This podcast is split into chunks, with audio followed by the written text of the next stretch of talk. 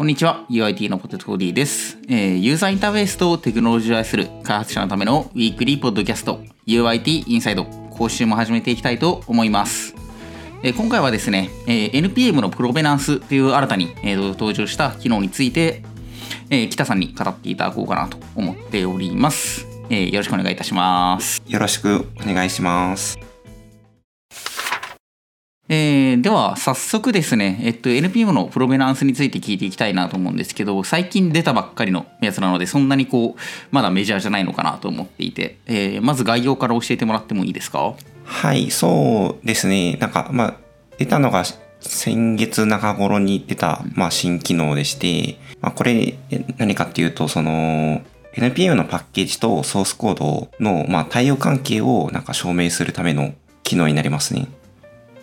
例えば最近だとなんかサプライチェーン攻撃とかって言われるものがあって、GitHub のソースコード上にはないんだけど、NPM のパッケージ内になんか悪意あるコードがこっそり混入されてて、セキュリティ的な問題になるっていうのが、まあ結構話題になったりすると思うんですけど、まあそういうのをなんか防止するための機能ですね。はい。あーパッケージの各リリースの出所が分かるようになるそうですね。はいですね。ですね。これまでもあれですよね。NPMJS のサイトとかであとパッケージ JSON に書いてあるのでリポジトリの URL とかは貼られてましたけどそれはこうあくまでもパッケージに紐づくものであってなんかそれだけだとこう本当にそのリリースのコードが紐づいてるかがわからないんでそのリリースごとにどっから持ってきたのかがそうですね。明確になるっていう風な感じバージョン単位でね。ってことですね。おおなるほどなるほど。すごいかなりあれですね最近問題が起きがちなところでもあるんでそこに対して NPM が結構対応してきてくれたっていう風な感じ。そうですね。なんか具体的なこのプロベナンスの紐付けってどういう風な情報と紐付くんですか？リリースっていうのはこれはそうですね。いろいろ情報あるんですけど、まあ一つは、この今回のプロベナンスの機能って、その GitHub Actions 上で NPM パブリッシュする場合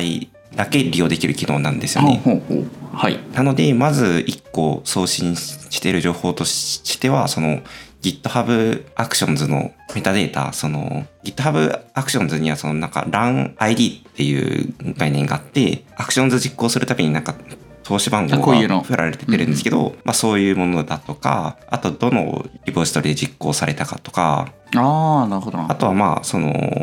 多分コミットハッシュのシャーワンが送信されてたりとか、その辺のデータが送られてるみたいですね。なるほどあの GitHub Actions が GitHub 上での取り扱いに限定しているからこそより詳細な情報と紐づくようになっているっていう風な感じそうですね。一応なんかデータ構造的にはそそこはなんか柔軟に変えれて、今のところ対応は進んでないんですけど、別の CI/CD サービスだと、まあ、それに近いようなデータが送信されるようにはなるとは思うんですけど、あなるほどなるほど。じゃあ現状は一応 GitHub にこうべったり紐づそう、いてしまべったりっているか。紐づいているようななんかデータが送信されてますね。はいはいはい。今後、まあ、そのどのどのあの Git ホスティングサービスで管理されていて、まあ、どの CI から実行されたかみたいなのもこうある程度柔軟になる可能性がある。柔軟になるると、はい、思います。ね。じゃああれなんですね。GitHub Actions に限定することによって、まあ、どのリポジトリのどの CI でそれが実行されて NPM パブリッシュされてきたかが分かるっていう風な感じなんですね。そうですね、はい。うんうんうんうんうん。で結構あれですね。なんかあのーえ少し前とかだったら NPM が今って基本 2FA にパブリッシュするときはしないといけないみたいなのがあるかなと思うんですけどその前とかって結構なんかその認証情報取られて勝手に publish されてたみたいなのが結構あったかなと思うんですけどそういうのがこう防げるっていうかそういうのがされてないってことを証明できるそうですね、はい。なんですね。なるほどなるほど。おーかなりなんかあれですね今の時代のニーズに時代ににマッチしてる機能ですね。一応、これはなんか特に、にあれですか、どれかしらをこうなんかの契約が必要とかっていう話ではなくてシンプルにこのままもう誰でも使えるってあ、いうそうですね、誰でも使えて、うんまあ、その NPM.js のサイトになんか具体的な GitHub Actions のコードも紹介されてて、はいはい。なんか、ここをこう変えるだけでいいよみたいな。ああなるほどなるほど。まあやることとしては、なんかその GitHub Actions に ID トークンを write できるパーミッションをつけるのと、NPM パブリッシュ実行するときに provenance のオプションをプションを？追加するっていう、その2点だけで対応できる感じになってますね。じゃあこれまで NPM publish を GitHub Actions とか、まあ、あるいは他の CI サービスで使ってたらそれを GitHub Actions に移行してそうですね。最後にオプションをつけてトークンを載せてやるだけで OK って感じなんですね。っていう感じですね。だから本当、開発者にとってはすごい簡単な簡単に有効化できると思いますね。おおなるほどなるほど。なんかあれですね。あのこれによって一層 GitHub Actions 上でパブリッシュする意味が そうですね。生まメリれたのがットは、はい、増えましたね、1個。うんですよね。いいなとは思いますね。なるほどなるほど。これ NPM 側の CLI 側もアップデートが必要なんですかあ、ねそうですね。レイテスト、今のレイテストのバージョン何ぼだったかちょっと覚えてないんですけど、最新版だけ、最新版にアップデートする必要はあありますね。あはい。なるほどただまあ最新版にアップデートしてしまえばそんな感じで簡単に簡単にできる時間ですねなんですねじゃあなんかあれですねもう CI でパブリッシュしてるってやつはもうすぐにでもすぐにでも、はい。プロベナンスつけられるっていう感じになるんですね。かなり早速やってみれそうな、これ聞いてる人とかも。パッケージ持ってはいたらすぐやれそうですね。ちなみにもう一つお聞きしたいんですけど、なんか結構もう最近だと NPM 使ってる人もかなり多くなったかなと思うんですけど、まだあの NPM 以外のパッケージマネージャー使って、その PNPM とか YARN とか使ってる人もいるかなと思うんですけど、そのあたりもう対応ってもうできるんですかね？PNPM は、なんか、8.4.0で対応したみたいですね。おおじゃあもう、もう、あのねア。ップデートさえすればすぐ使える使える。まあ、先週のリリースで対応したみたいで、でヤーンもなんか、一周見てる感じだと、一周が経ってて、それに対応するプルリクも、現状ドラフトなんですけど、できてるんで、まあ、ぼあち近々。近々そう、そのうち対応する未来が見えるなという。あなるほどなるほど。気がしますね。じゃあちょっとあれですね。いやあの他のパッケージヤーンとか使ってる人は待ちつつまあ、ちょっもうとそうですね。NPM とかの人はすぐにやっちゃうはい。っていう風な感じなんですね、ありがとうございます次ちょっとのあの検証プロベナンスの検証の詳細みたいなところについても紹はいしたいんですけど、なんかこれって検証してるのはどの CI で実行されたかまでを検証してくれてるっていう風な状態なんですかね。でというのもパブリッシュする場合の今のその問題そのサプライチェーン攻撃とかであの問題になり得るケースって結構そのソースコードが本当に一致してるのかどうかみたいなのが多分課題感かなと思っていてはいはいはいはいはいこれもその課題感の解消の一環というかどの試合で実行されたかが分かることによって遡ってその本当にちゃんとそのリポジトリに紐づいてるかが分かるみたいな感じになってるかなと思うんですけどこはいはい。うやってソースコードの中身というか例えばそのハッシュとかまではまだ見てくれないって感じなんですかね？そうですね。なんまあ、例えばそのリポジトリにあるソースコードと CI でパブリッシュした時のソースコードはいはいはいがちゃんと同じコードなのかみたいなのまではあそこまでは見てくれてないと思いますね。うんうんまあ、ただまあ GitHub Actions のまあログ見るとどこでチェックアウトしたかとか、まあ、チェックアウトした後にまあなんか任意のコードが混入されてないかみたいなのは確認はできると思うので、ああはいはいまあ、はい。一応目視での確認はできるけどおそらくまあ電子署名側には載ってない。はいはいはい。なんか自動的にそこまではやってくれないが別にあれですよね問題があるなって思ったら見に行ったらすぐに本当に問題があるかどうかが分かるっていう感じなんですね。じゃあまだあれなんですね本当に正しいかどうかまでは自動では判断してくれてない判断してくれないって感じです。はい。で、うんうんうんうん、これからっていう風な感じなんですね。ちなみになんかそういったなんかまだやってくれてないことこととかってなんか他にあったりするんですか？例えばサークル CI とかのサポートはまだまだこれから多分されていくでしょうし、この仕組みってちょっとなんかあの NPM の文脈外れるんですけど、はい。もともとなんか Docker のコンテナイメージの、まあ、検証のためにできた仕組みらしくて、ああその裏側で動いてるそやつからですか？そうです。なんか、裏側で署署名とか、署名の検証をやってくれるサービスっていうのは結構汎用的に構築されてて、はい。もともとその Docker のレジストリ用に開発されたのが今回 NPM でも利用できるみたいな話だったんで、シグストアってやつがあ、そうですね。はい。シグストアっていうサービスが、まあ、いろいろやってくれてるんですけど、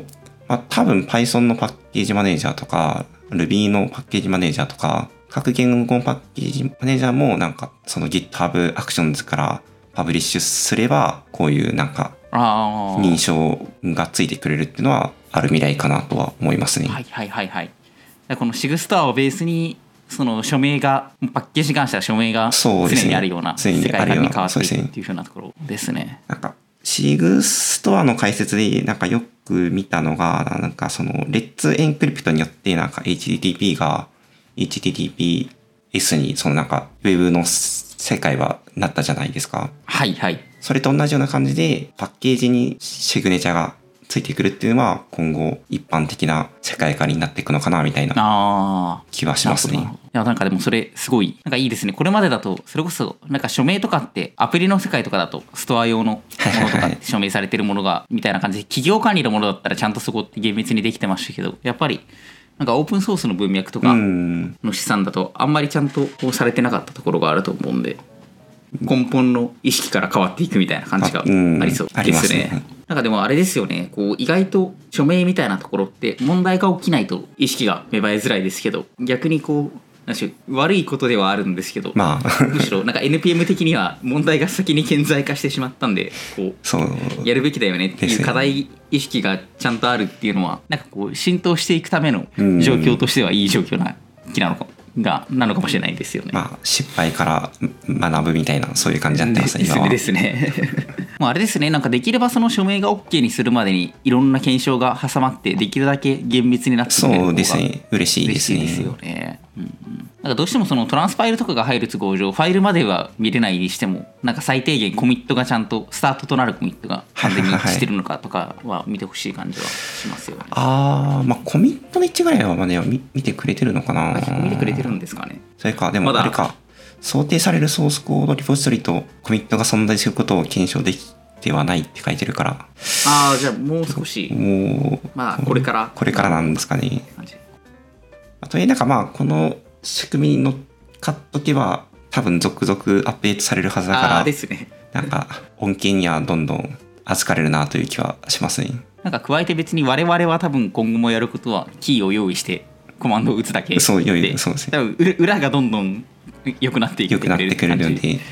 みたいですもんねいやこれはちょっと期待が期待が高まる。はい。あの今回収録に事前にあたってあの北さんがあの前にまとめてもらってるスあのスクラップを見てたんですけど、はい結構見てもやっぱり裏側にある技術のシグストアとかをまずインプットしないといけないないのもあって結構なんか我々もこの辺りの情報を今後キャッチアップしておかないとこうなんとなく証明してるけどなんなんでそれがいいことなのかとかがわからないんでこうちゃんと理解しないといけないよなと思わされましたね。ああ、確かにそうですね。まあ、フロントエンドとはまたちょっと経路が違いますよね。なんか、ですよね。結構暗号技術と言いますか、また別の軸の話なので、はい。うんうん、なんかその専用の専門性というかっていう話にはなるんでなんか完全に理解する必要はなくてもなんとなく実行してるだけにはならないようにそうですね。理解は深めていきたいなって感じは裏側の仕組み。しますね。それで言うと今回まあ結構なんか裏側の仕組みをまあ追うためになんかシグストアのまあなんかソースコード公開されてたんで、まあ、それを読んだりとかはしましたね。ああなるほどなるほどいいですね。その署名するってことはどっかでそのキーペアが生成されてるはずで、まあ、はいどこでキーペアが生成されてそれがどう管理されてるかっていうのが気になって、まあ、ソースコードを読んだりしましたね。ああなるほどなるほどあこれがそのスクラップにも載ってるね NPM のフェッチでプットで生成したやつを送ってみたいなそうそうですねはいやってる一連の処理のところなんですね。で結構今シグスターの方を読むとなんかシグスターとその NPM NPMCLI のコードを読むとまあおおむねどういう挙動をしてるかは理解できるあ全然理解できると思いますね。おーそんな分厚いコードでもないし、まあ、 Sigstore の方は TS で実装されてるんですごい読みやすい。あ読みやすいはい。ちょっと読んでみようかなという気がしました。はい。なんかもしよければ、あのこれお聞きになってる皆さんも、ショーノートの方にですね、スクラップの URL とリポジトリの URL 両方貼っておこうかなと思うんで、読んでみてもらえるといいのかなと思います。とそんな感じで今、あの割と外観の話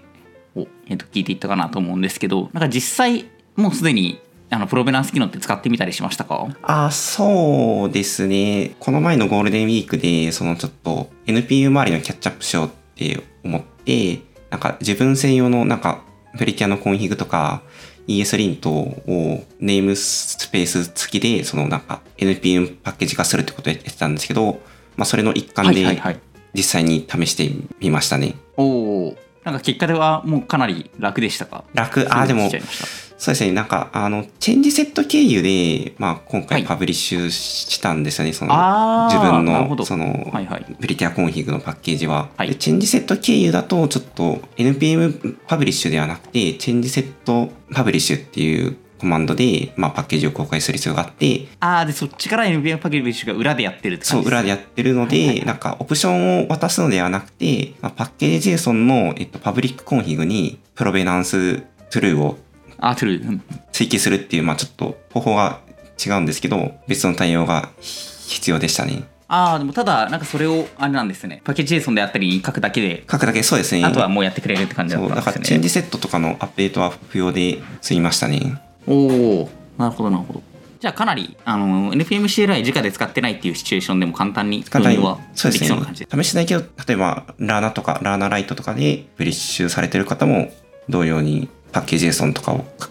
換えれば利用できるかなとあ思いますね。ーなるほどなるほどいやちょっと私も手元にパッケージいくつかあるってやってみようかなとああ、そうですね。ぜひぜひ。すごい簡単なんで、はい。やってみますではクロージングに移ります、はい